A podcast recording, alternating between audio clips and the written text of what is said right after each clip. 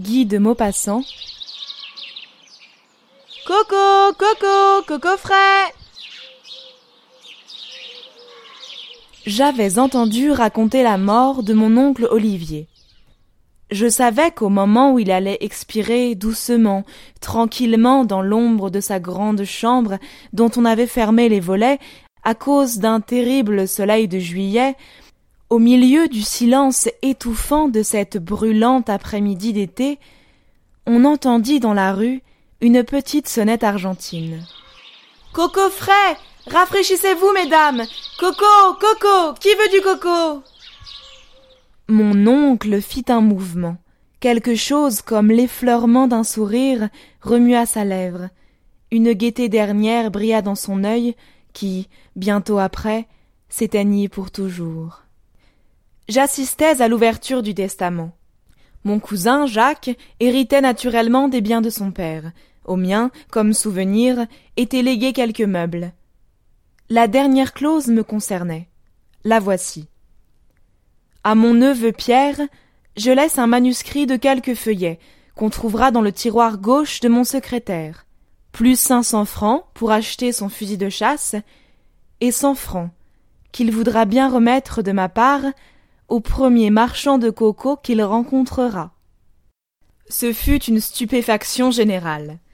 Le manuscrit qui me fut remis m'expliqua ce legs surprenant.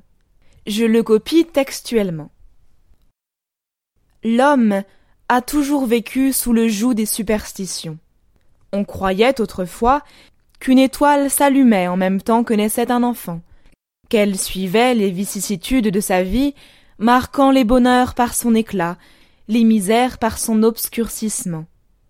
On croit à l'influence des comètes, des années bissextiles, des vendredis du nombre treize. On s'imagine que certaines gens jettent des sorts, le mauvais œil. On dit Sa rencontre m'a toujours porté malheur.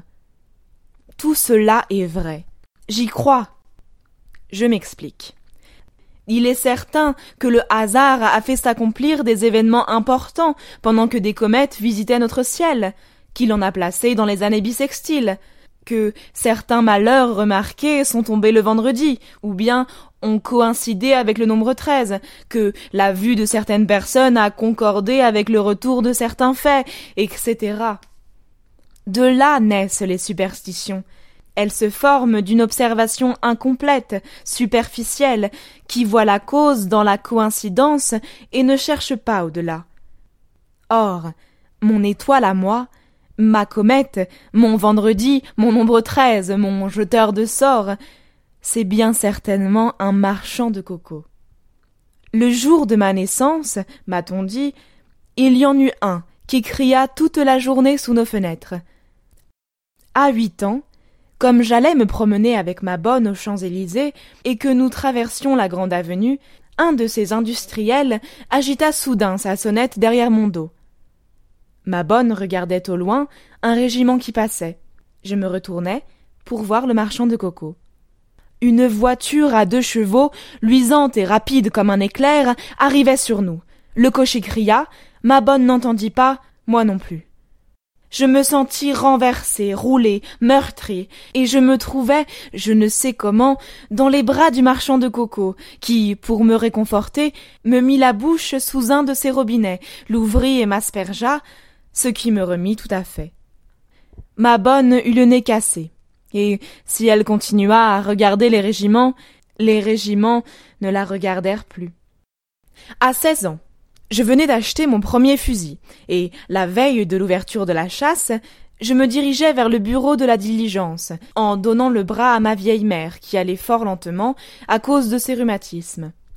Tout à coup, derrière nous, j'entendis crier Coco. Coco. Coco frais. La voix se rapprocha, nous suivit, nous poursuivit. Il me sembla qu'elle s'adressait à moi, que c'était une personnalité, une insulte.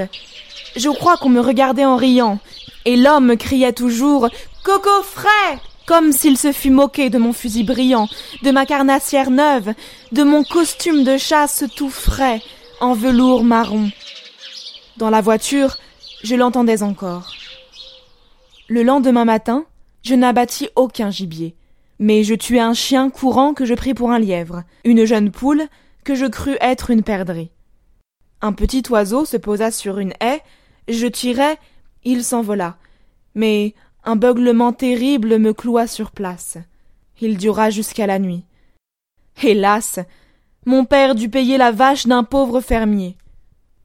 À vingt-cinq ans, je vis un matin un vieux marchand de coco, très ridé, très courbé, qui marchait à peine, appuyé sur son bâton et comme écrasé par sa fontaine.